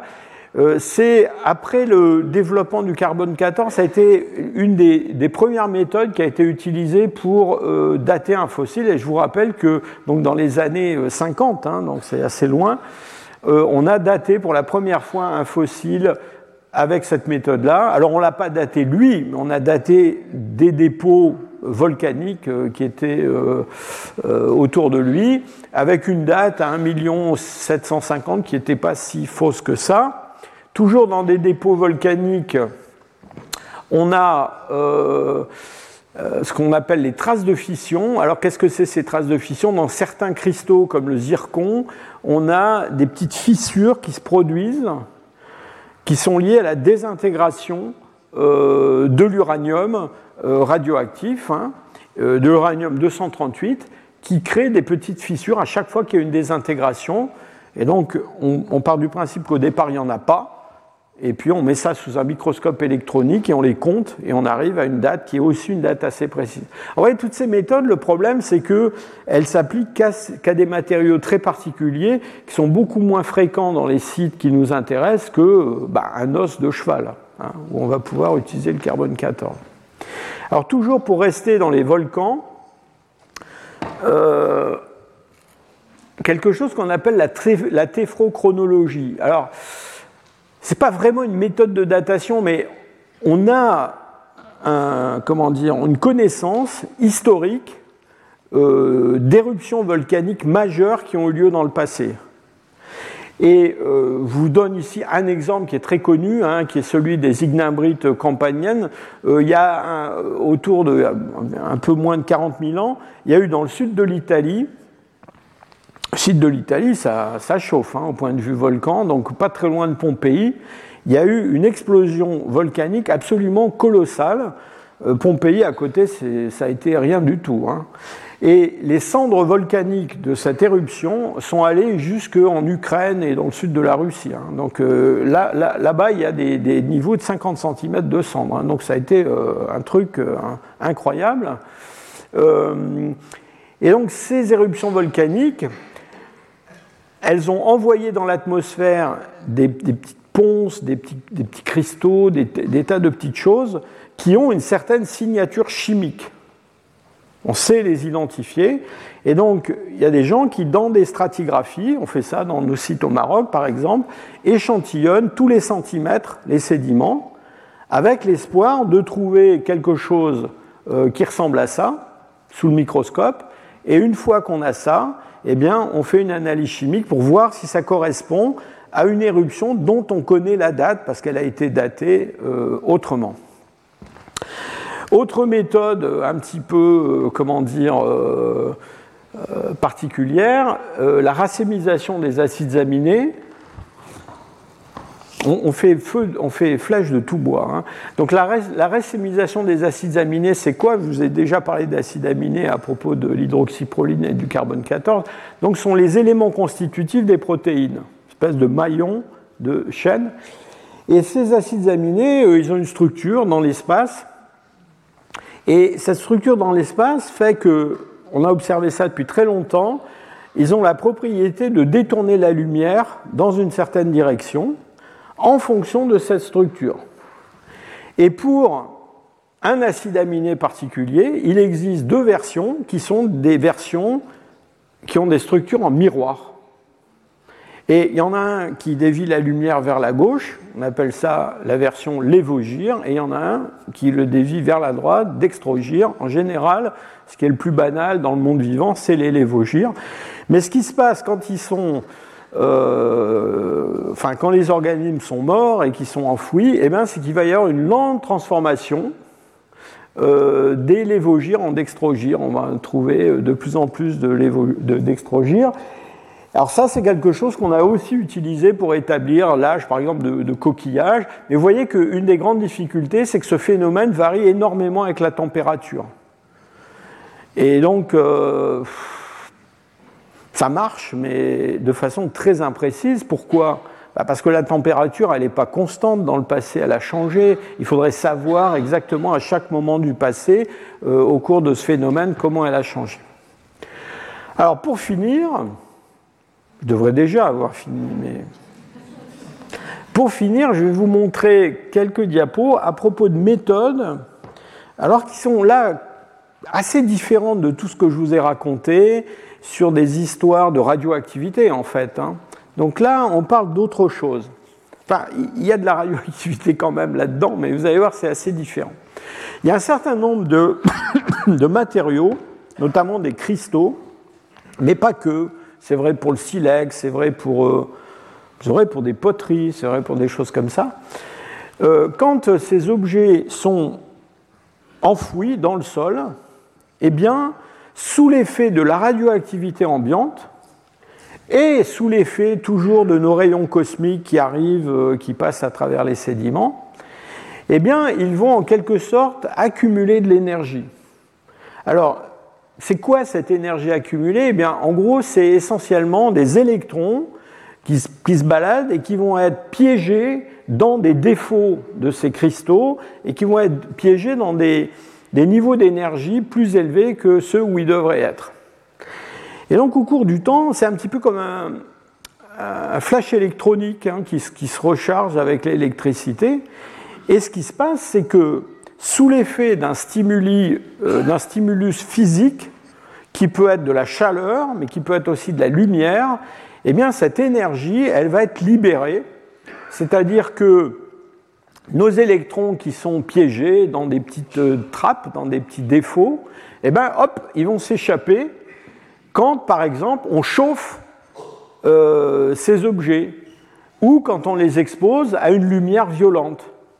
Et le résultat de ça, c'est qu'ils sont luminescents.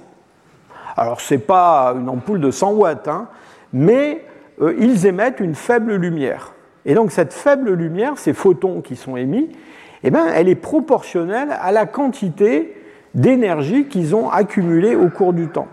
Alors vous voyez le raisonnement, si on connaît ce qu'on appelle la dose, la dosimétrie du site, c'est-à-dire combien il y a de radiation qui arrive et qui alimente ce phénomène, qu'on peut mesurer la quantité de lumière émise par cet objet une fois qu'on va le chauffer. Ou Alors, en gros, soit c'est des relativement gros objets, on les chauffe, ce qu'on appelle la thermoluminescence, soit c'est des tout petits objets qui sont des grains de quartz, des grains de feldspath, et là c'est la lumière qui les remet à zéro, si je peux dire.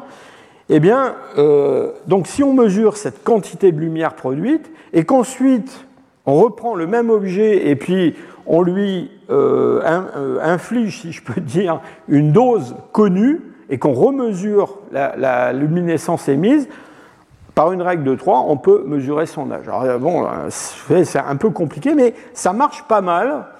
Et euh, voilà un laboratoire où on fait ce genre de. Ça s'appelle un lecteur Rizzo.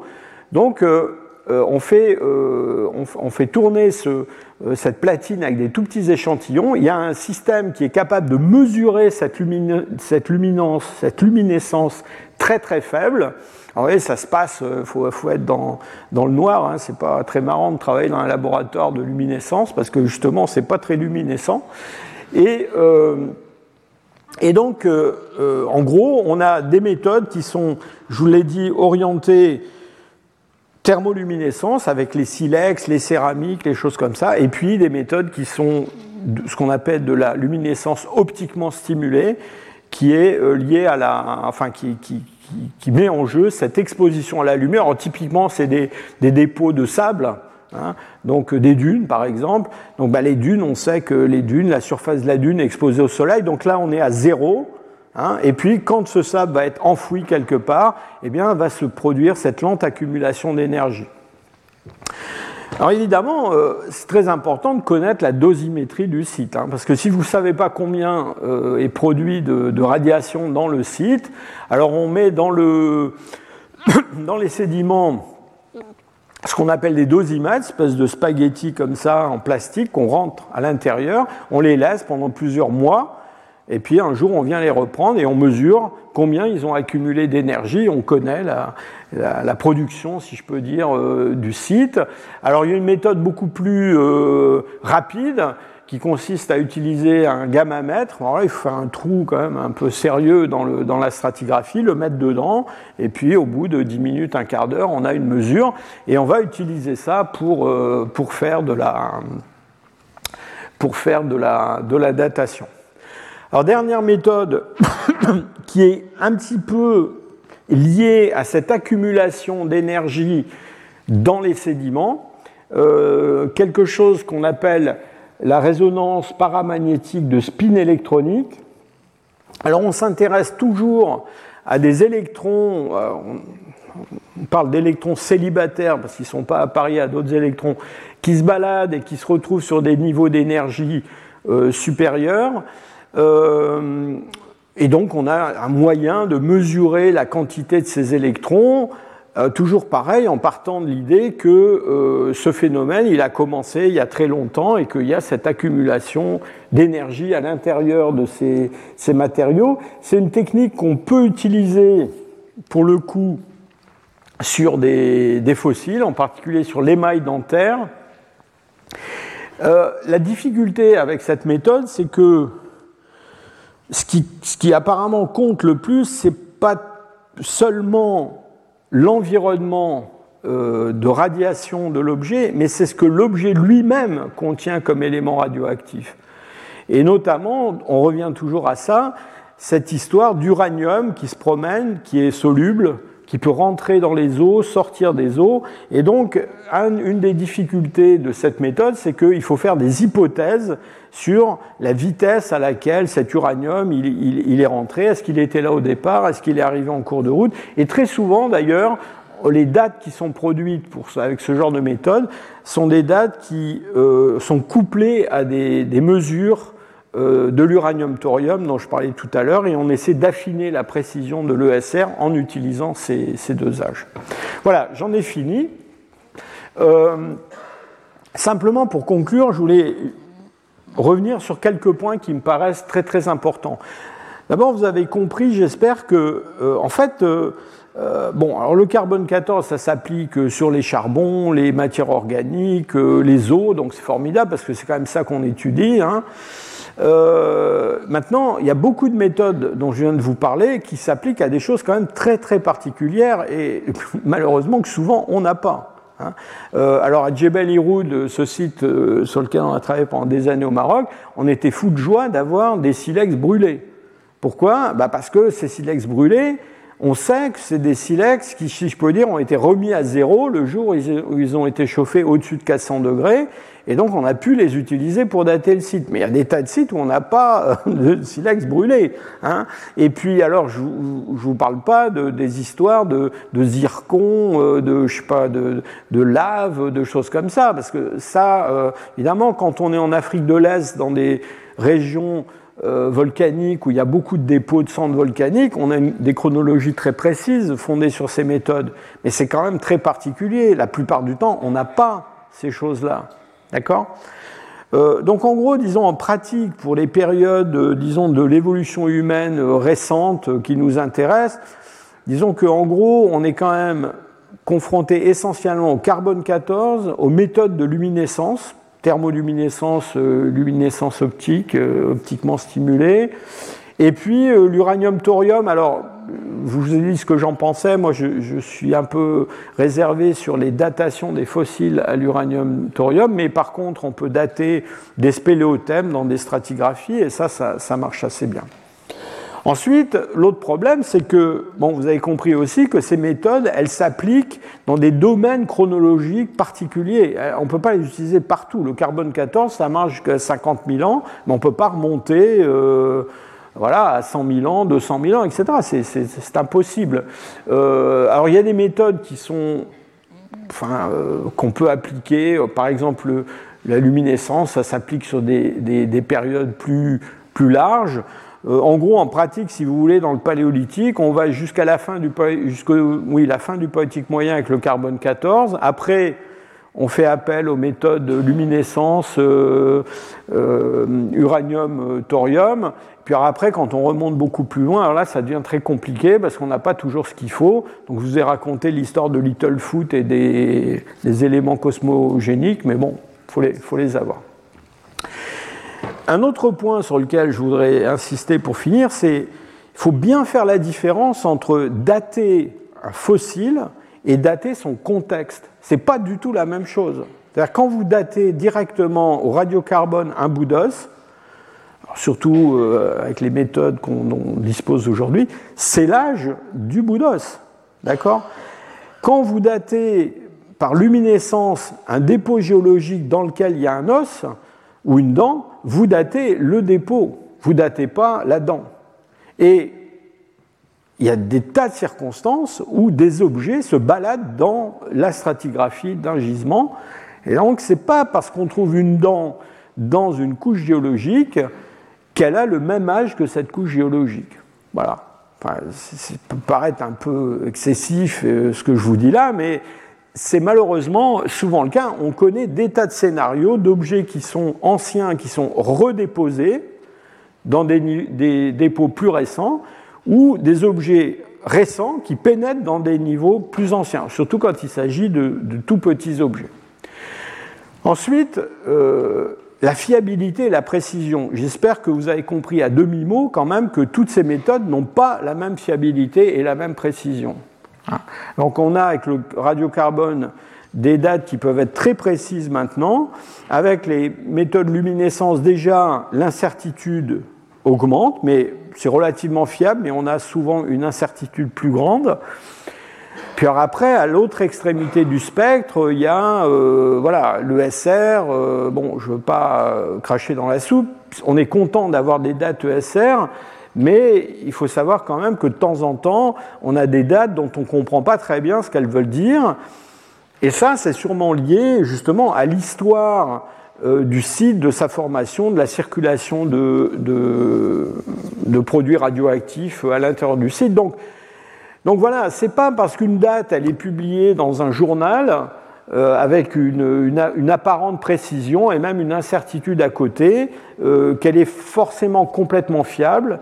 Et surtout, toutes les dates et toutes les méthodes ne se valent pas. Et donc c'est pour ça qu'il est très important quand on date des objets, quand on date des sites, et eh bien dans le fond de croiser différentes méthodes. Quand on a des données paléontologiques, euh, du paléomagnétisme, plus une ou deux méthodes de datation entre guillemets absolues qui donnent des résultats cohérents, ben on est quand même en, bien meilleure euh, position que quand on a une méthode qui a été appliquée sur un objet dont on ne sait pas très bien d'où il vient, et en plus une méthode qui est peu fiable et peu précise. Ça sera le mot de la fin. Merci. Retrouvez tous les contenus du Collège de France sur www.colège-2-france.fr.